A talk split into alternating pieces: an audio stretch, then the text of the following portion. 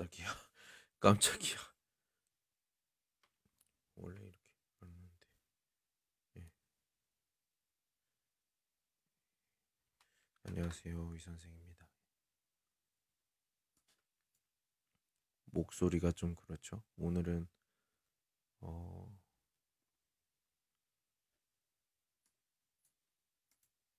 좀 늦게 시작했어요. 왜냐면은 그 오늘 좀 일이 있거든요. 무슨 일이냐?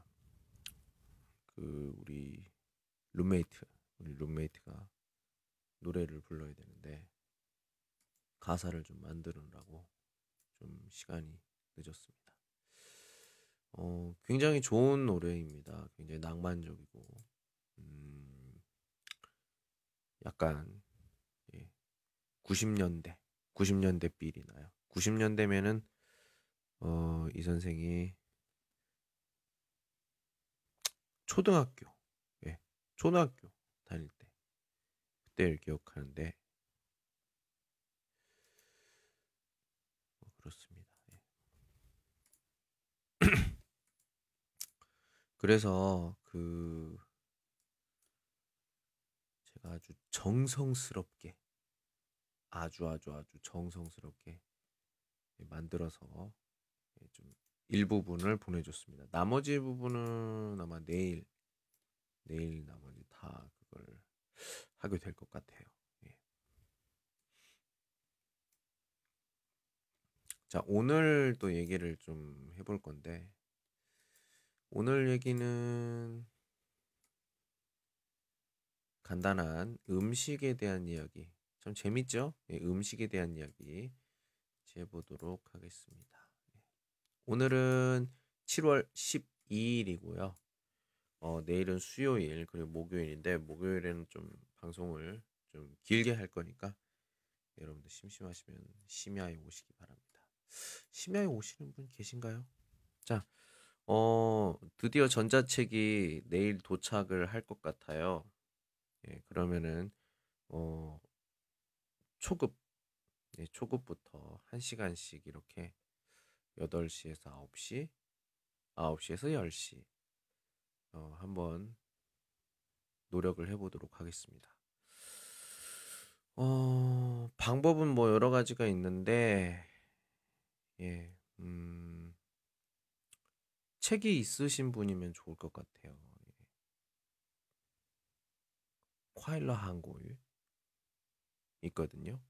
어, 여러분들 어, 시간이 있어서 참여를 할 수 있다 하시는 분 또는 아 나도 좀 공부하고 싶은데 하시는 분들 얼마 안 하니까 예, 가격을 사셔서 저와 같이 음, 콰이쇼 집으로 같이 해보도록 하겠습니다. 음, 제 생각은 그냥 8시에서 9시, 그리고 9시에서 10시 이렇게 할 건데 어, 이번 주를 하려고 하는 게 아니고 책이 올 때까지 기다리느라고 안 했어요. 아, 예. 또 갑자기 마이크를 켜서 마이크를 건드려서 예, 이렇게 또 소리가 나게 됐는데 예, 미안합니다. 예. 어, 그래서 그 아까 말했던 것처럼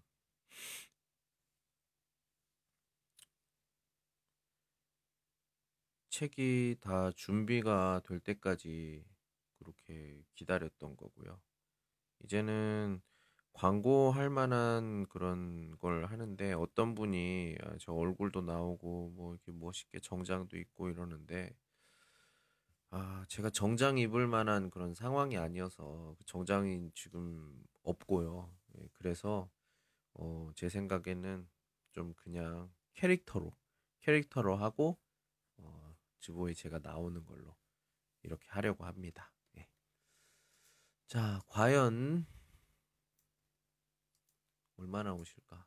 뭐 궁금한데 뭐 한번 해보고 우리 지금 100일 프로젝트 이거랑 비슷하게 매일매일 해볼 거예요. 이게 과연, 과연 그 체력이 버틸지는 잘 모르겠지만 한번 해보고 뭐 해보죠 뭐. 예. 자, 시작해 보도록 하겠습니다. 오늘 음식과 식사. 예. 자, 재미있는 내용들 가지고 좀 같이 얘기해 보도록 하겠습니다. 예. 자, 어, 질문들이 굉장히 신선한 질문들이 좀 많은 것 같아요. 예. 어젯밤 식사로 얼마나 다른 세계 음식을 먹었습니까? 어, 이 말은 무슨 말이냐면 식사를 했잖아요. 그러면 음식을 보면은 음식에도 색이 있어요. 여러 가지 색. 그러니까 그 색을 물어보는 거예요. 몇 가지 색의 음식을 먹었습니까? 우리 세계 지금 이 선생님 먹은 거는 지금도 먹고 있는 수박. 수박. 수박 무슨 색? 일반적으로 빨간색이죠. 어, 그리고 레몬. 어, 그리고 근데 레몬 라임 같기도 해요, 이게. 초록색이거든요. 그리고 파인애플.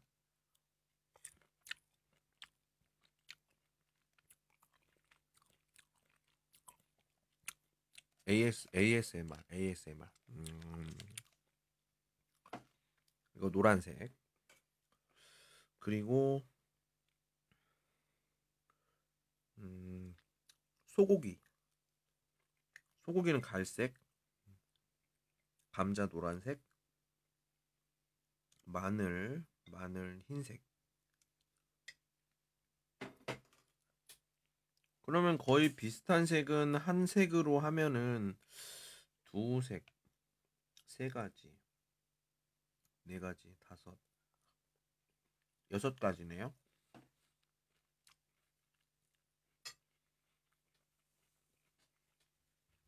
여섯 가지. 여섯 가지 색을 먹었습니다. 요런 질문 굉장히 신선하고 재미있는 것 같아요. 어, 과거형을 얘기할 수도 있고, 색, 색을 이야기할 수도 있고, 예, 그리고 음식의 이름을 얘기할 수도 있고, 여러 가지를 공부하기 편한 음, 질문이었던 것 같아요. 굉장히 좋습니다. 자, 두 번째. 방금 전에 그 색과 관련된 질문이에요.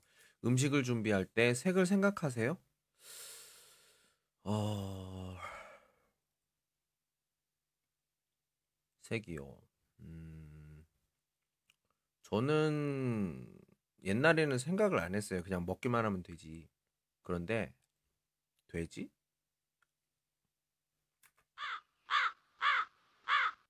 네, 돼, 돼지라니요. 예. 말이 돼요, 진짜.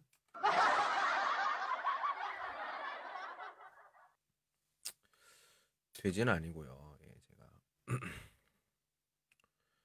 아무튼 그 여기 음식할 때 색을 준비하지 않고 그냥 마음대로 했는데 지금 같은 경우엔 좀 색을 좀 준비하 색을 생각하면서 하면 굉장히 어 맛있을 것 같다 생각이 들어요. 어 내일 모레죠 이제 거의 이제 수요일이니까 이제 금요일에 학생들이 와서 같이 뭘 먹는다고 했는데 지금 학생들이 먹고 싶다고 한 그 밥에 대부분이 빨간색이에요. 치킨도 있죠. 그리고 어, 떡볶이도 있죠. 그리고 어, 김치전도 있죠. 그리고 또 뭐 있죠? 어, 삼겹살 뭐 구이 그것도 있고 김치도 같이 있어야 될 테고 상추 어, 좀 다른 색도 좀 있으면 좋을 것 같아요. 노란색에 뭔가 좀 노란색 하면은 또 아, 계란말이네. 예.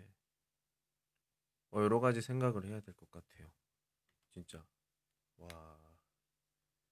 예. 여러분들도 먹고 싶은 거 있어요? 예, 없었으면 좋겠습니다. 예. 학생들한테는 내가 금요일까지 아니 목요일까지 좀 얘기를 생각해봐 그러는데 아 모르겠습니다. 실제로 가능한지 아닌지.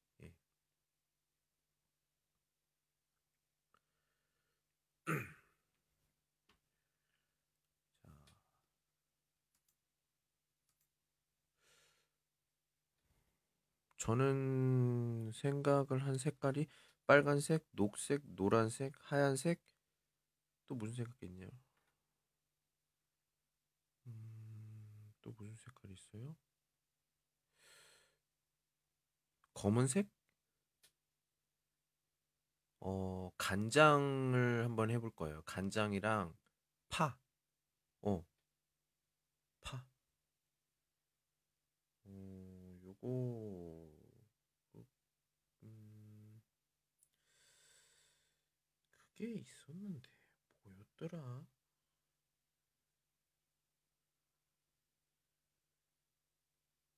치에더. 예.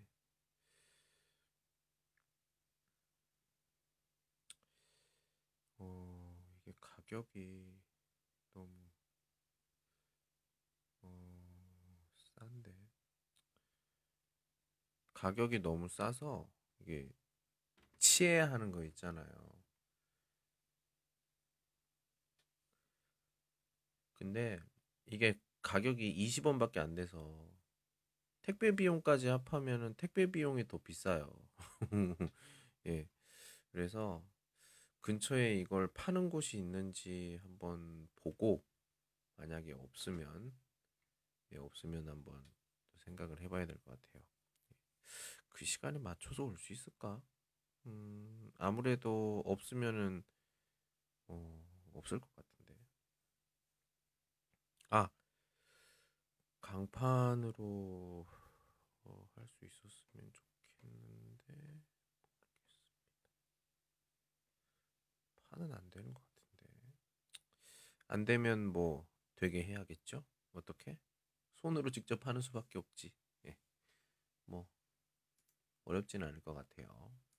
자, 오 여기 아, 다음 또 신선한 질문 여기 있습니다.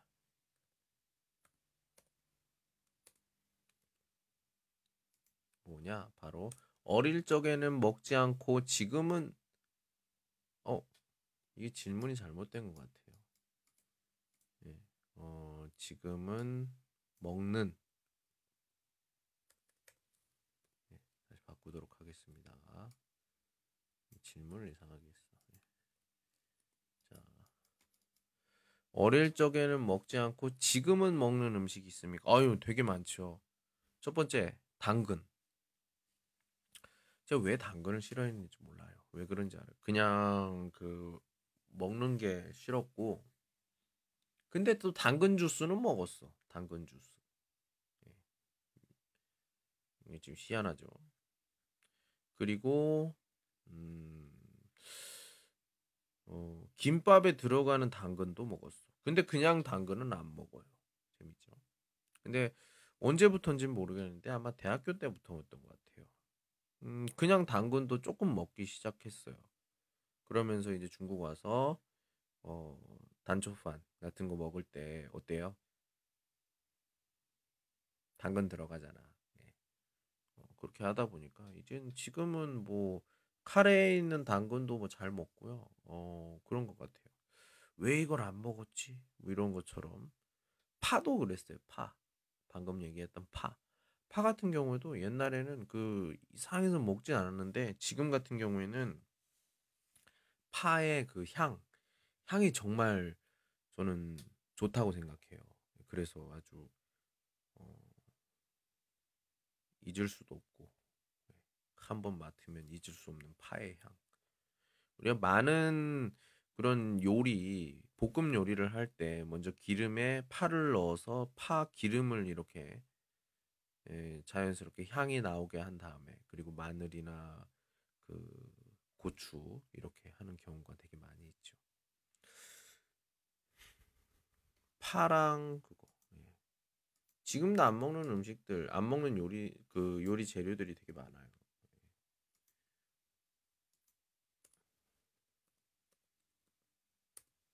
다음 질문. 당신은 요리를 잘합니까? 예, 요리를 잘한다고 생각해요. 근데 좀 시간이 조금 오래 걸리는 게 문제인데, 어, 이번에 학생들을 초대해서 같이 밥을 먹는 이런 상황에서의 어떤 제 목표는 좀 짧은 시간에 다 만든다.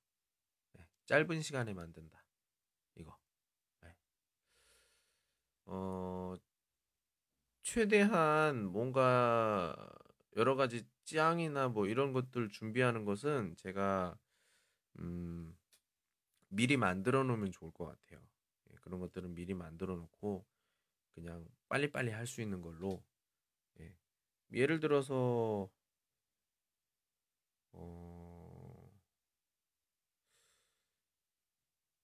떡볶이 뭐 이런 것들 같은 경우에는 냉동을 해서 올 건데 그걸 좀 어, 좀 풀어 놓는 게 좋겠죠. 근데 그게 또 좀 또 오랫동안 하면은 좀 그러니까 점심쯤에 와서 이거를 좀 해 놓는다든지 뭐 하면 될 것 같다는 생각이 듭니다. 예. 어, 근데 시간과 상관없이 요리를 잘해요 이렇게 얘기를 한다면 어, 저는 시간과 관계없이 한다면은 뭐 무엇이든지 무엇이든지 잘한다고 생각해요. 예, 무엇이든지 잘한다고 생각합니다. 어, 빵도 만들 수 있고요. 웨빙도 만들 수 있고 그리고 얼마 전에는 뭐 저번에 얘기를 했었나요? 했는지 안 했는지 잘 모르겠는데 여러분들 그 어, 나노지인가요? 그때 먹는 거 있죠. 쫑즈? 예, 쫑즈도 만들었어요. 예. 뭐 만두도 만들 수 있고요. 뭐 중국 음식은 거의 대부분 만들고 한국 음식도 거의 만들 수 있습니다. 다른 것들 여러분들 뭐 좋아하는 요리 있으세요? 아마 저도 다 만들 수 있을 것 같아요. 자, 그리고 재미있는 질문. 정말 재미있는 질문.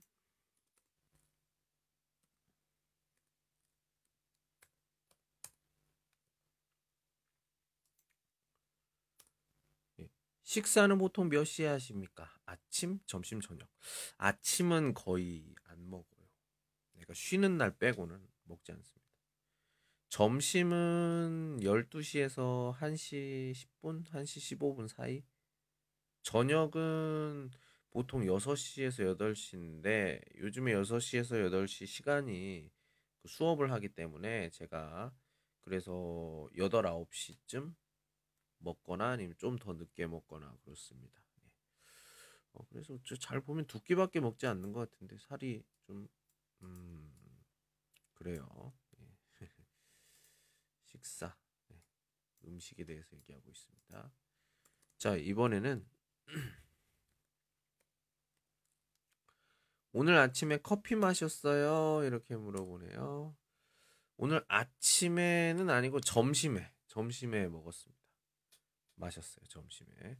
저 같은 경우에는 그런 뭐 스타벅스 같은 그런 커피를 먹기도 하지만 마시기도 하지만 사실 저는 그 커피 가루 가루로 가루에다가 이렇게 뜨거운 물을 넣어서 예, 직접 만들어서 먹습니다. 대부분이.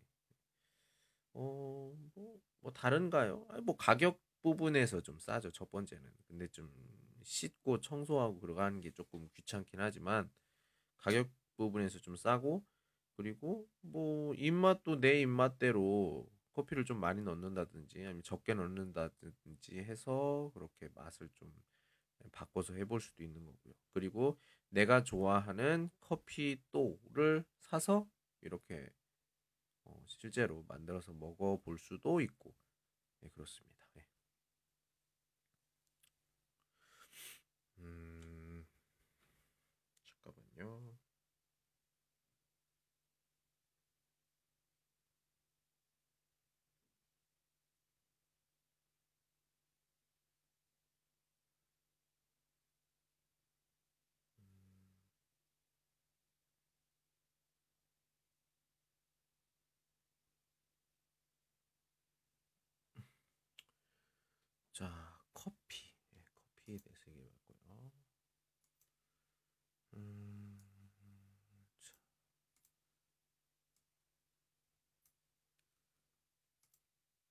다음 질문은 어떤 음식을 가장 자주 요리합니까? 어, 어떤 음식을 가장 자주? 요리를 한다고 하면 제가 제일 많이 하는 거가 밥이 있을 때와 없을 때가 다른데 밥이 있을 때는 대부분 뭐 비빔밥이나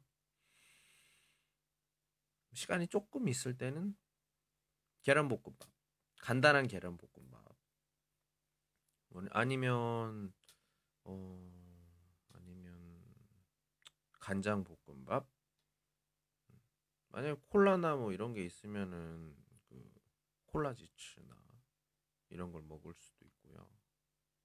음, 생각 따라 달라요. 내가 뭐 만들어야겠다. 새우튀김 만들어야겠다. 그럼 뭐 새우튀김 만드는 거고. 예. 내가 하고 싶은 대로 하는 거예요. 예. 자, 내 아무튼 금요일은 이 친구들이 아마 돼지가 돼서 나갈 겁니다. 내가 음식을 얼마나 많이 만드는지를 이 친구들이 잘 모르는 것 같아요. 예. 생각한 게 꽤 있어요. 예.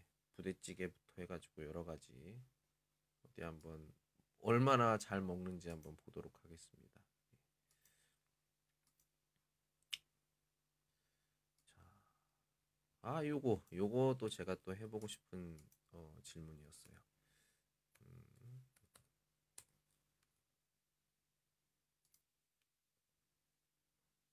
매일 우유를 마십니까? 매일 우유를 마셔요? 음, 아니요. 우유에 대한 제가 좀 안 좋은 생각이 있어요. 왜 그러냐면, 그, 우유를 먹으면 키가 큰다고 하잖아요. 근데, 저는, 아,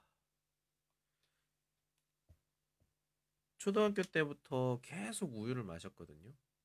근데, 키가 크지 않아. 거짓말이었어. 우유 장사가 우유를 팔려고 일부러 그러는 거였어요. 진짜로.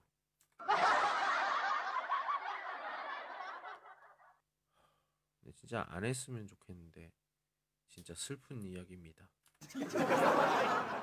웃지 마세요. 진짜라니까. 예. 그러면 뭐가 필요해? 어, 뭐 늦게 잠을 아, 잠을 오래 자는 거야. 그것도 해봤어요. 안 돼. 그러면 뭐 제가 안 해본 게 딱 하나가 있는데 농구였어 농구. 근데 오늘 이번에 같이 한국어를 배우는 한 학생이 나한테 얘기를 했어요. 선생님 왜요? 농구 소용 없어요. 왜?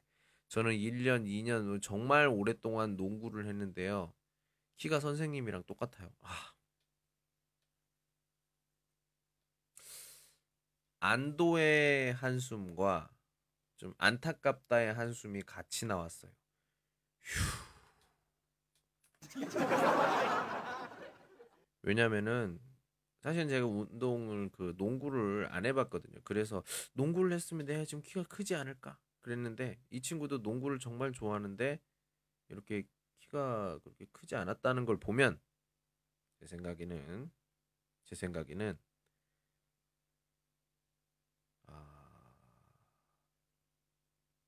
가족력이다. 엄마 아빠가 작으면 나도 작다. 엄마 아빠가 크면 내가 무엇을 하든지 간에 결국에는 키가 크다. 아, 마음이 아프죠? 예? 키도 어떤 금수저 뭐 이런 게 있는 거야. 아, 진짜 불공평하다. 하지만 뭐 어쩌겠습니까? 제가 뭐, 아, 참, 불공평이 어쩔 수 없잖아요.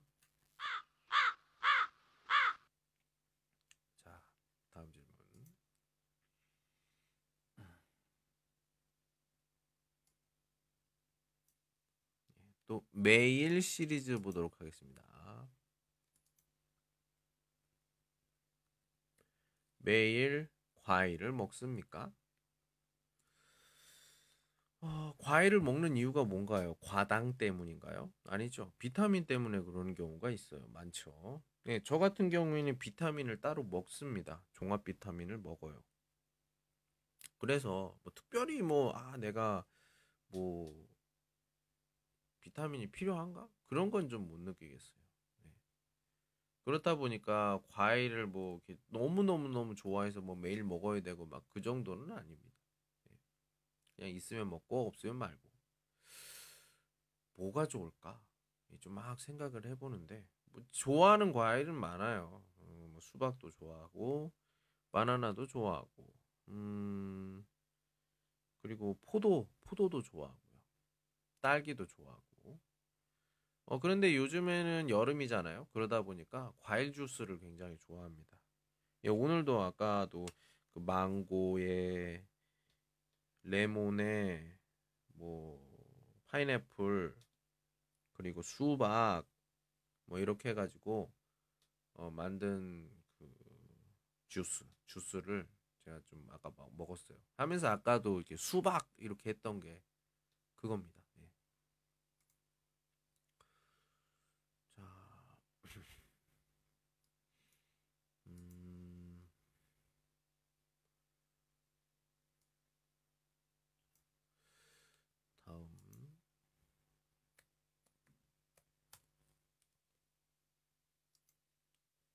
외출할 때 보통 외출할 때 보통 무엇을 무엇을 마시는 것을 좋아합니까? 무엇을 마셔요? 마시는 거 하면 바로 커피죠, 뭐. 예, 뭐 다른 거 볼 거 있나요? 예, 아메리카노, 아메리카노. 요즘에는 좀 시원한 게 좋으니까 아이스 아메리카노.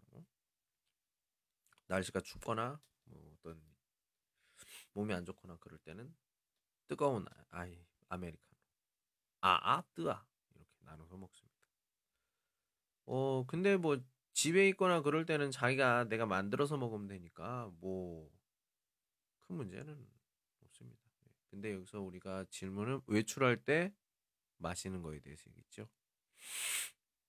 외출하면 제일 많이 사서 마시는 게 예, 커피입니다. 커피.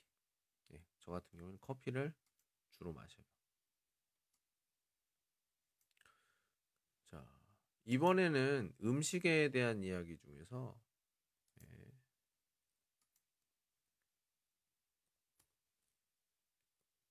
어떤 음식을 싫어합니까? 왜 싫어해요?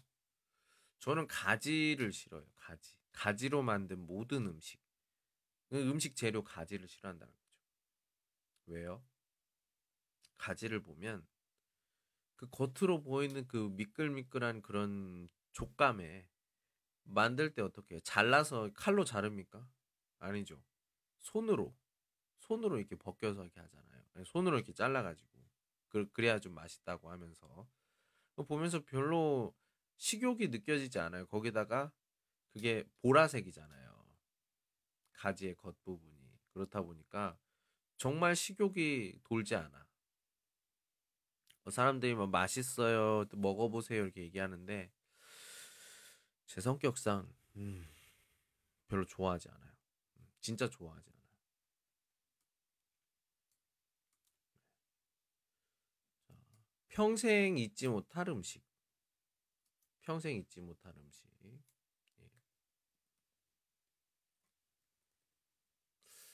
여러분들 평생 잊지 못할 음식이 있나요?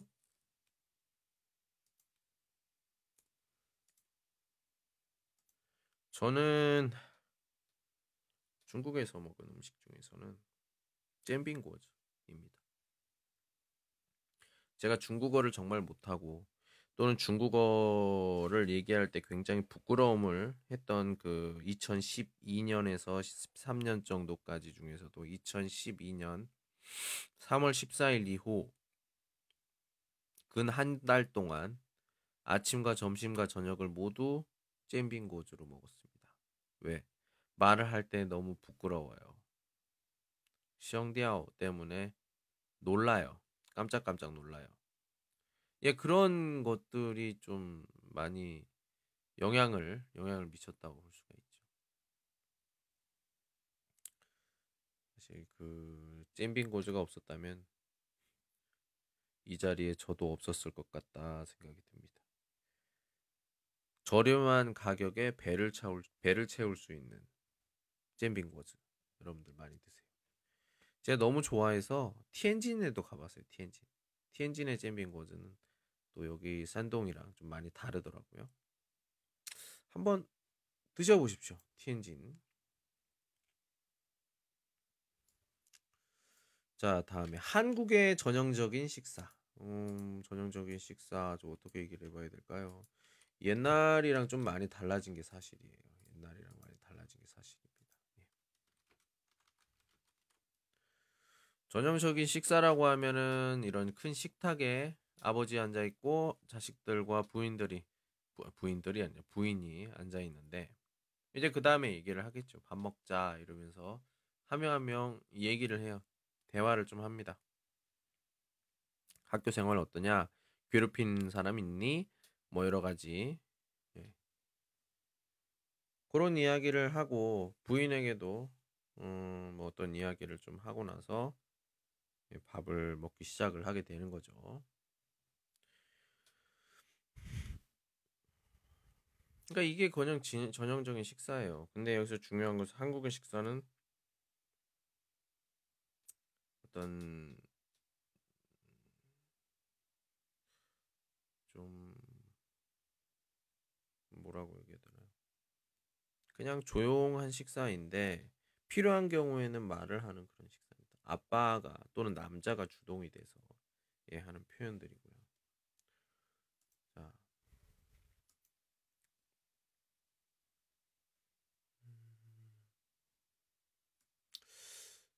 이제까지 먹어본 음식 중에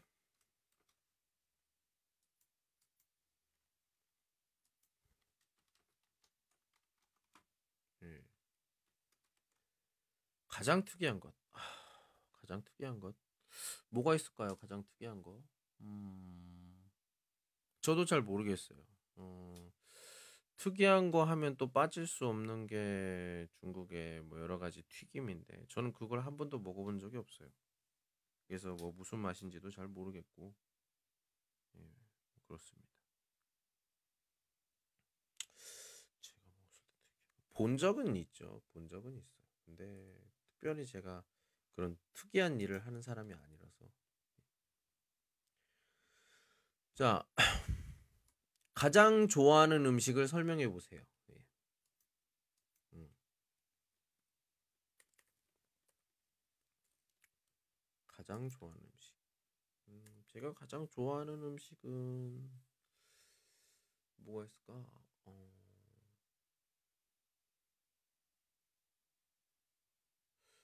가장 좋아하는 음식. 제가 가장 좋아하는 음식은 마라샹궈입니다. 잼민거즈를 다 먹고 나서 제가 마라샹궈를 도전했는데 마라샹궈에 있는 여러 가지 슈엔저디프 예. 그 어떤 그 고르는 맛이 있죠. 요거 조금 저거 조금 이거는 좀 많이 먹고 싶어 요 많이 이렇게 해서 무게로 가격을 정한 후 그다음 그 가격을 계산을 하게 되면 이제 내가 기다리면 되는 건데 어 여기서는 저 같은 경우에는 목이버섯과 그리고 목이버섯과 또 뭐 다른 것들 뭐가 있죠?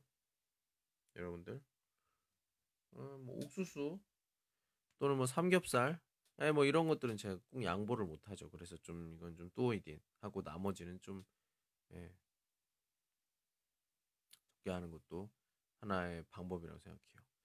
그래서 마라샹궈를 하면 마라샹궈는 초지, 마라, 마라, 중라, 웨일라 예, 이런 것들로 나눠지게 되죠. 그래서 그거를 이제 해서 받게 되면 음식을 좀 봐야겠죠. 예, 모두 섞여 있어요. 볶았다는 거죠. 그래서 밥이랑 이렇게 나눠서 딱 먹게 되는데요. 신기한 건 뭐냐? 신기한 거는 그 뭐 그런 거예요. 예, 우리가 그 잼빙고즈를 먹을 때 밥이 너무 많은 것 같아. 아니 그 반찬이 너무 많은 것 같아. 그래가지고 딱 하나씩 그냥 아무 생각 없이 먹다 보면은 다 먹었네. 예, 네, 그런 것들 정확하게 딱 맞아요. 쌀밥이랑 그거랑 재밌어요, 진짜. 예. 그런 것도 있습니다. 예. 예, 여러분들 오늘은 좀 제가 많이 피곤해요. 예, 많이 피곤해서 어, 오늘의 내용은 이렇게 그 음식과 식사에 대해서 얘기를 해봤습니다. 아, 오늘은 좀 일찍 자야 될 것 같아요. 몸이 조금만 조금이 아니라 좀 많이 피곤하네요. 예, 많이 피곤해요. 예. 어, 오늘도 즐거운 하루 보내셨죠? 예, 내일 10시 15분쯤에 만나도록 하겠습니다. 예. 건강 주의하시고요. 이제 74일 남았습니다. 수고하셨습니다.